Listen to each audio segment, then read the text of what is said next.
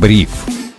Узнайте первыми, почему этот день войдет в историю. Всем привет, это спецвыпуск «Бриф». Меня зовут Сергей Чернов. Со мной сегодня мой коллега, главный редактор InvestFuture Федор Иванов. Федя, привет. Привет, Сереж. И в гостях у «Бриф» сегодня Фархат Ахонов, председатель правления Халык Финанс. Фархат, здравствуйте. Здравствуйте. Мы бы хотели сегодня дать некоторый взгляд на инвестиции в Казахстане, потому что к вашей стране есть интерес у российских инвесторов. Ну и, в принципе, всегда полезно ознакомиться э, с опытом соседа. Первый вопрос, который хотелось бы задать, это какой у вас взгляд на вообще развитие розничного инвестирования в Казахстане? Насколько быстрыми темпами это сейчас происходит? Какие особенности можете выделить? А, действительно, мы в настоящее время наблюдаем э, серьезный такой рост э, розничной базы инвесторов в Казахстане. Этому есть несколько объяснений. Первая, самая большая причина. В 2021 году наш регулятор, а, даже в, даже в 2020 году э, наш регулятор наконец-то внедрил цифровые методы а, аутентификации, да, то есть разрешил брокерам использовать цифровые методы для онбординга клиентов, соответственно, у многих брокерских компаний а, появилась возможность э, развивать свои мобильные приложения и онбордить клиентов удаленным способом. Вот это, конечно, придало большой импульс а, самой динамике а, открытия торговых счетов э, у брокерских компаний. И если даже посмотреть на статистику, насколько менялась э, вот эта база розничных инвесторов, она примерно с 2014 года у нас была, ну, относительно статичной, скажем так, она превышала 100 тысяч э, человек и росла достаточно органически, да, там в год примерно там на 10 э, там, тысяч э, счетов иногда меньше. Вот. А после того, как э, регулятор внедрил уже э, цифровые методы аутентификации, вот, например, если в 2019 году у нас количество счетов было около 120 э, тысяч на конец 2020 года, когда еще не все начали пользоваться цифровыми методами, количество увеличилось до 130 тысяч, то на конец 2021 года, это как раз вот первый год, которым уже начали пользоваться казахстанские брокеры, а, мобильными приложениями и так далее, да, а, количество счетов уже составило порядка 220 тысяч. Вот. И при этом а, за всего лишь полгода это количество практически удвоилось. То есть у нас сейчас за 6 месяцев 2022 года количество счетов уже превысило 400 тысяч. Да, я думаю, к концу года эта цифра существенно вырастет э, в несколько раз. Поэтому Действительно, такой бум идет. Вот вторая причина – это в целом интерес, наверное, розничного а, сегмента к рынку инвестиций, а, особенно на рынке акций. А, огромная волатильность, э, вы видите, наверное, сами, как падают многие в цене ценные бумаги, акции, облигации. Это все предоставляет достаточно хорошие возможности для населения а, поиграться, да, там посмотреть, как это работает э, и заработать. Вот. Спасибо за подробный ответ. Действительно, темпы впечатляющие. Фархат, э, вот э, вы очень правильно подметили о том, что в России действительно происходил вот этот бум открытых счетов розничных инвесторов. То, что сейчас в Казахстане происходит, то же самое. Но на самом деле это можно отнести к таким показателям тщеславия, потому что количество брокерских счетов а, по факту ни о чем не свидетельствует. Но так или иначе, э, сейчас в России, правда, э, уменьшается объемы торгов, э, люди действительно частично потеряли интерес к фондовому рынку из-за инфраструктурных рисков, из-за ограниченности сейчас, и в том числе из-за ограниченной ликвидности. Вот. Но тем не менее, можно сказать, что до февральских событий бум продолжал идти, и он, можно сказать, был несколько лет. То есть, э, ну, по личным моим ощущениям, все прям активно-активно начало развиваться в 2018-2019, в 2020-2021 это дошло до своего пика. Э, и э, вот если брать историю до 2018 года, то есть если мы вернемся там в первую половину десятых, либо еще в нулевые, то Э, во вторую половину именно нулевых, то открытие брокерского счета это было какой-то эзотерикой. То есть и в основном этим пользовались, конечно, трейдеры, которые хотели купить дешевле, продать дороже, использовали там разного рода деривативы, то есть самой концепции долгосрочных каких-то инвестиций не было.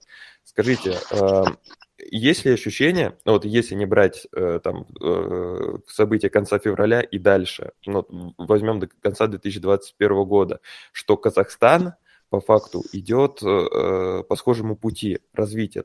Я думаю, да. Я думаю, да. Мы действительно во многом повторяем путь э, России.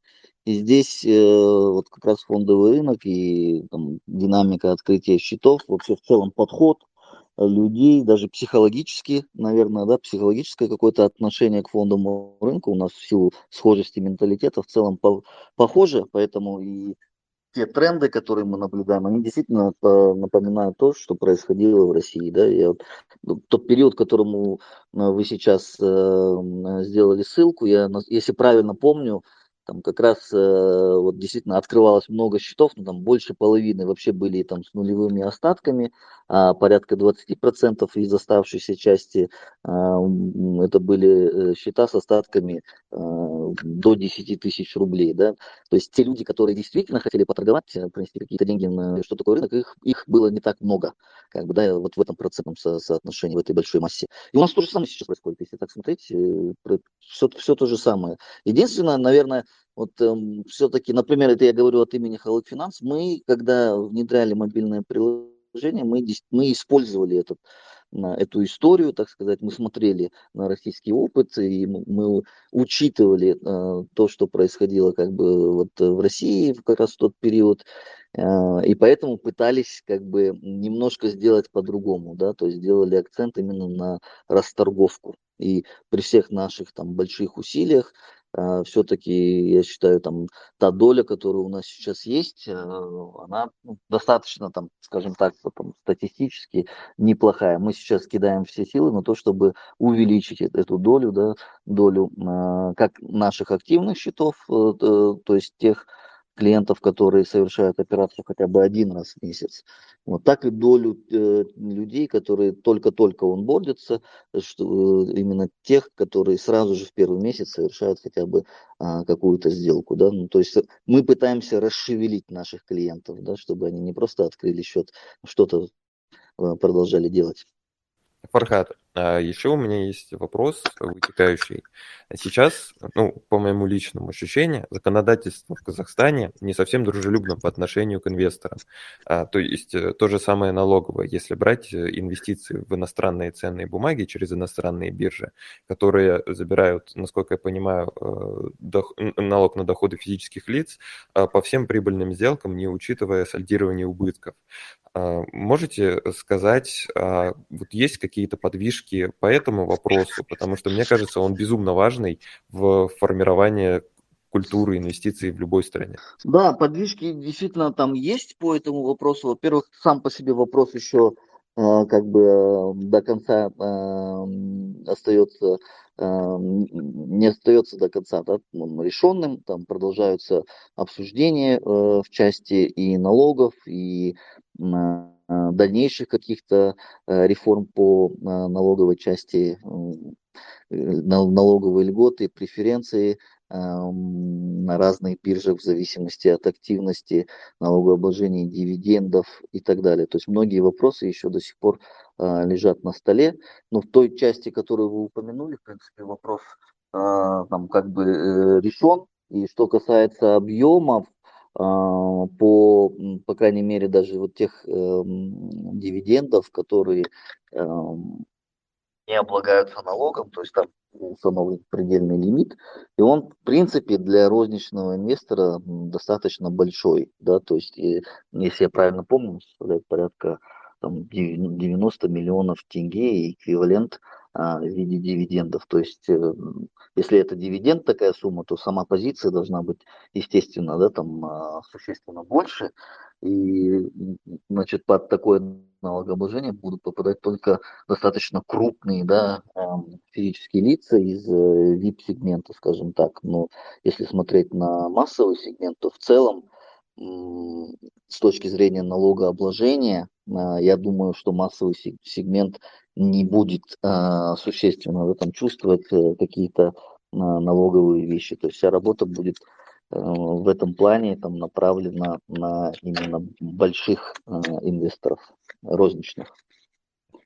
Но Хорошо. вы правильно отметили, в целом вопрос налогообложения это такой сейчас для нашей страны там вопрос, который лежит на столе. Очень много, как я сказал, идет обсуждений в разных сферах на налогообложение. Я уверен, что определенные какие-то э, новшества, какие-то дополнительные изменения мы еще все-таки будем видеть в ближайшее время. Э, спасибо за ответ. Да, мне кажется, когда вопрос как раз-таки, чем вы занимаетесь, э, вводите инвестиции в массы, и когда этот вопрос станет массовым, тогда как раз-таки и могут произойти изменения. То есть пока это остается так или иначе Конечно. локальной историей, э, естественно, на это не обращают так много внимания, как могут обращать, когда это выйдет, ну, прям в народные массы, можно так сказать. Согласен. Ну и в целом целом, э, если не брать только тему налогов, интересно поговорить о том, насколько вообще быстро государство готово реагировать на рост числа инвесторов, насколько гибко оно, насколько активно откликается на то, что в страну приезжают инвестировать э, те же россияне, потому что важно менять законы вовремя. Мы в этом убедились, когда в России у многих заблокировали бумаги, и оказалось в большинстве случаев, что нет достаточной юридической базы и даже специализирующихся на этом юристов, которые помогли бы инвесторам отстоять свои права. И вот здесь проактивная позиция государства, мне кажется, очень важна. Как обстоит дело с этим в Казахстане? Вы знаете, в целом регулятор у нас последние э, несколько лет э, стал действовать намного оперативнее, чем раньше. А, это, конечно, э, существенный плюс. Я, мы также видим большое внимание регулятора к растущей розничной базе.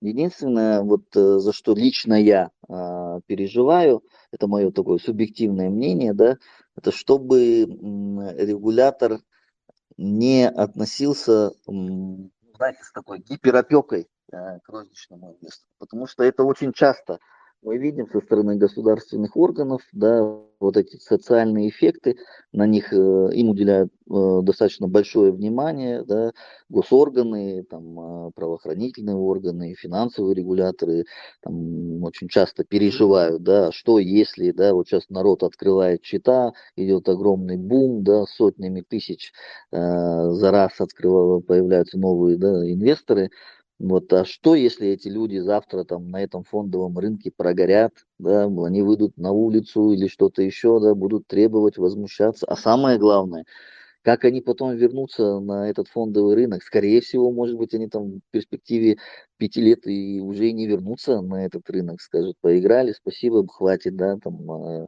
это все мошенничество и так далее. Вот. И, в этом плане, конечно, регулятор, э, мы видим, что э, старается усиливать контроль, то есть э, мы видим определенные предложения, которые сейчас проходят э, через различные финансовые площадки, э, как раз э, посвященные теме контроля, ответственности э, брокера перед физическим лицом, да, что-то вроде тех принципов, которые действуют там э, в Европе, да, в, в английском праве, вот, э, вот в такой международной практике, да, МИФИД-2 и так далее. А, э, ответственность за рекомендации инвестиционные и тому подобное. Вот я лично переживаю за то, что, чтобы у регулятора не было, вот этот подход не превратился в так называемую гиперопеку. Я часто говорю, такую вещь, что действительно финансовая грамотность это очень важный элемент, который нужно учитывать при а, работе с населением, а, при работе с розничным инвестором, тем более, что сама по себе сфера рынка ценных бумаг для розничного, нашего розничного инвестора ну, достаточно новая. Да? И этому вопросу нужно уделять действительно достаточно много времени да, и внимания.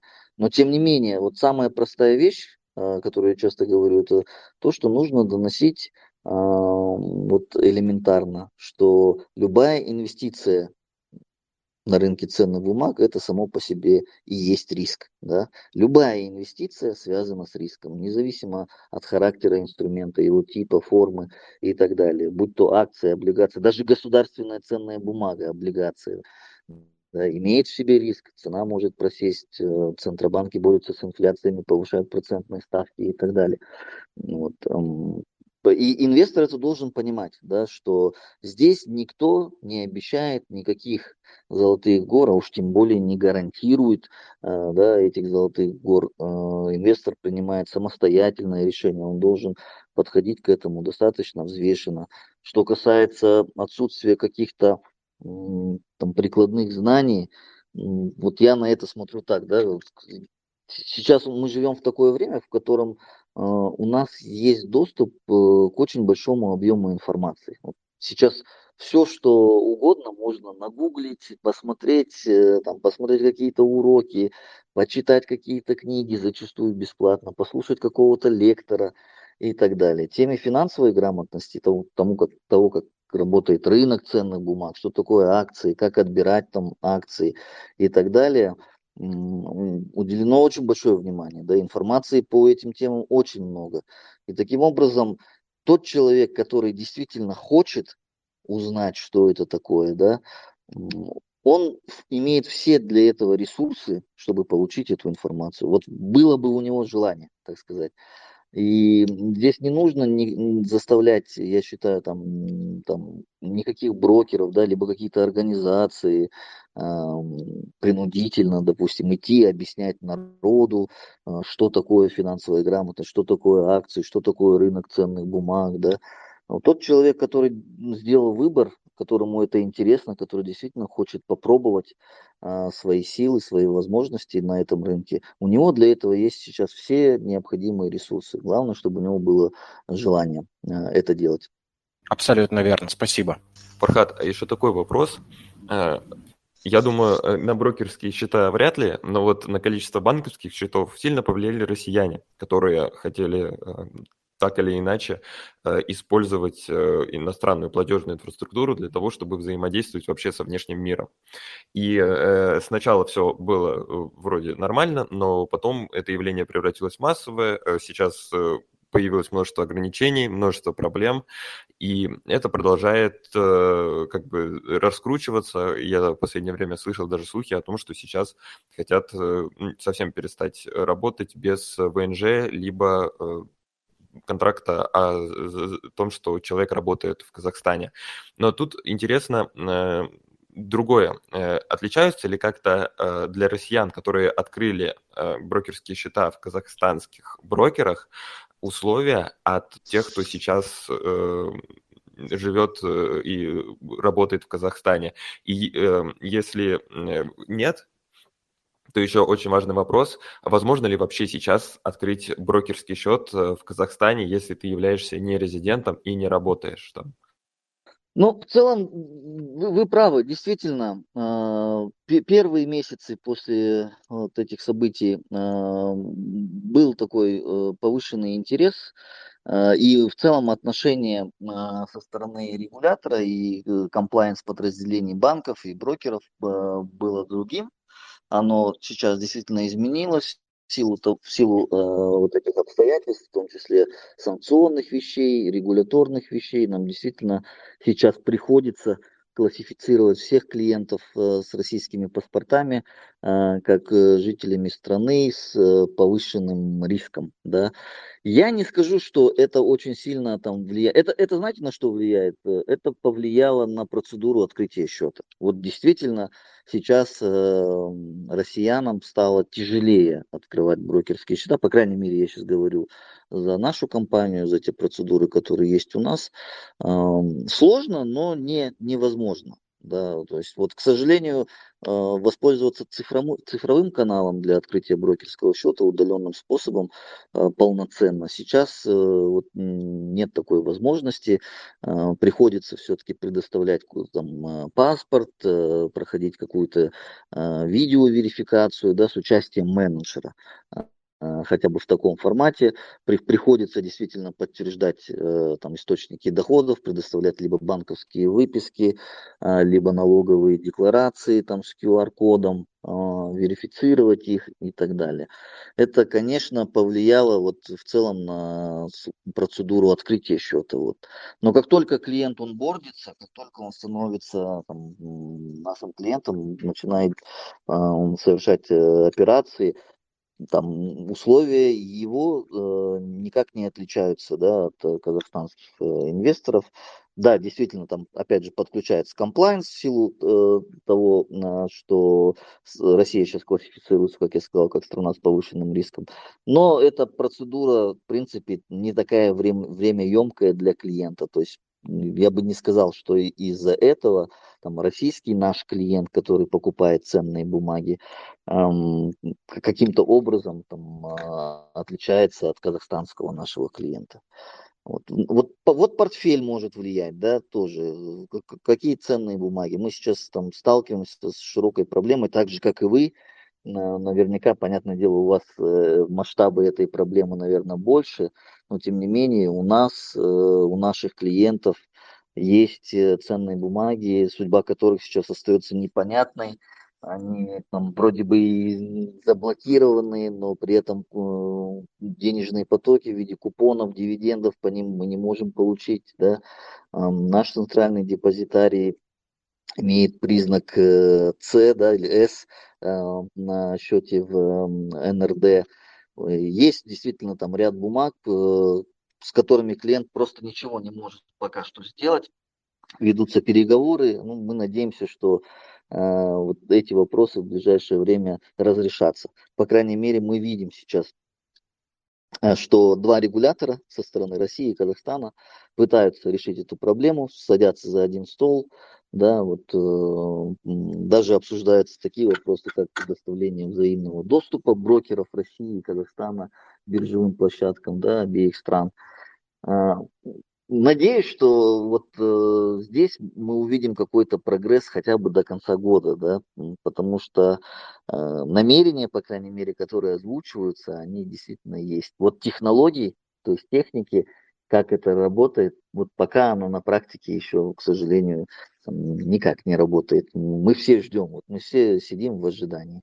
И получаем, в принципе, такие ответы, да, от депозитариев. Ребята, сидите, ждите.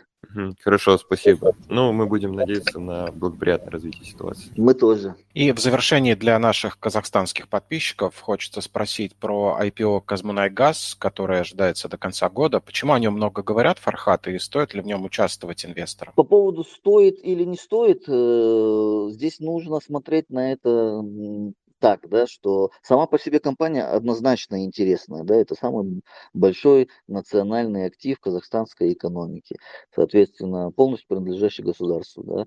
Государство в настоящее время рассматривает возможность э, предложить э, э, части этого актива народу в лице простых акций, да, то есть поучаствовать, так сказать, в приватизации с тем, чтобы эти инвестиции росли вместе с самой компанией, да, есть существенная зависимость всей экономики нашей страны от э, масштабов деятельности этой компании, поэтому в среднесрочной и долгосрочной перспективе, конечно, там даже, может быть, и в, в краткосрочной, эта а, акция там интересна. Вопрос только будет упираться в цену, да, а, потому что м, финальная цена еще неизвестна, то есть э, работа в этом плане продолжается.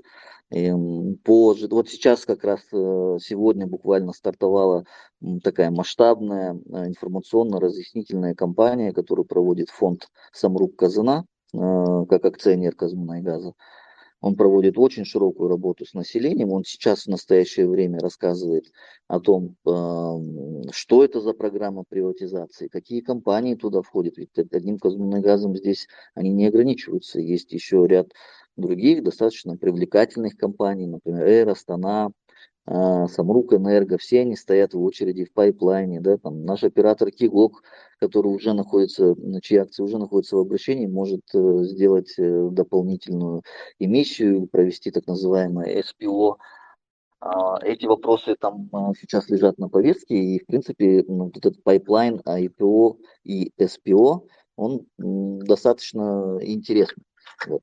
Но все будет упираться в цену. Да? Вот как только э, фонд подойдет уже непосредственно к решению о том, чтобы запускать IPO, то есть когда будут известны сроки, когда будут известны ценовые параметры, да, там, возможно, не знаю, какие-то ограничения там, и так далее, вот тогда можно будет э, с уверенностью, так сказать, ответить на ваш вопрос, то есть насколько это будет интересно, там, в, в каком объеме и так далее. В этот момент мы увидим а, обязательно множество аналитических отчетов, которые будут покрывать э, само предложение, да, то есть мнение аналитиков, причем различных аналитиков, не только тех, которые входят в консорциум андеррайтеров, но и сторонних э, аналитиков, в том числе, может быть, даже и, и э, не казахстанских. И каждый из них будет э, в этом отчете давать рекомендацию, да, то есть э, либо покупать, э, либо пропустить это предложение. Я уверен, что если э, эта сделка все-таки будет, то она будет по, э, предложена под такой цене, которая будет интересна всем а, брокерам а, с тем, чтобы они уже дальше рекомендовали э, к покупке эти ценные бумаги. Давайте подождем немного. Я думаю, вот как раз там эта компания сейчас только началась. Я уверен, что где-то через месяц, может быть, чуть больше, у нас уже будет гораздо больше информации, в том числе более детальной, э, о которой можно будет подискутировать э, намного-намного подробнее. Спасибо, конечно, подождем. И Спасибо, что так подробно рассказали. Складывается впечатление вполне себе справедливое, что все, как и всегда, продолжается, как э, и должно функционировать, как обычный цивилизованный рынок. Спасибо за мнение. В гостях у Бриф был Фархат Ахонов, председатель правления Халык Финанс. Фархат, спасибо, что нашли время. Спасибо большое вам. И также мне сегодня помогал мой коллега, главный редактор Invest Future Федор Иванов. Фети, тебе спасибо. Фархат Сережа, спасибо вам. Сергей Федор, спасибо большое за беседу. Меня зовут Сергей Чернов, это Бриф, подкаст для частных инвесторов, которые хотят большего. Подписывайтесь, ставьте лайки, оставляйте отзывы. Хорошего настроения и до встречи.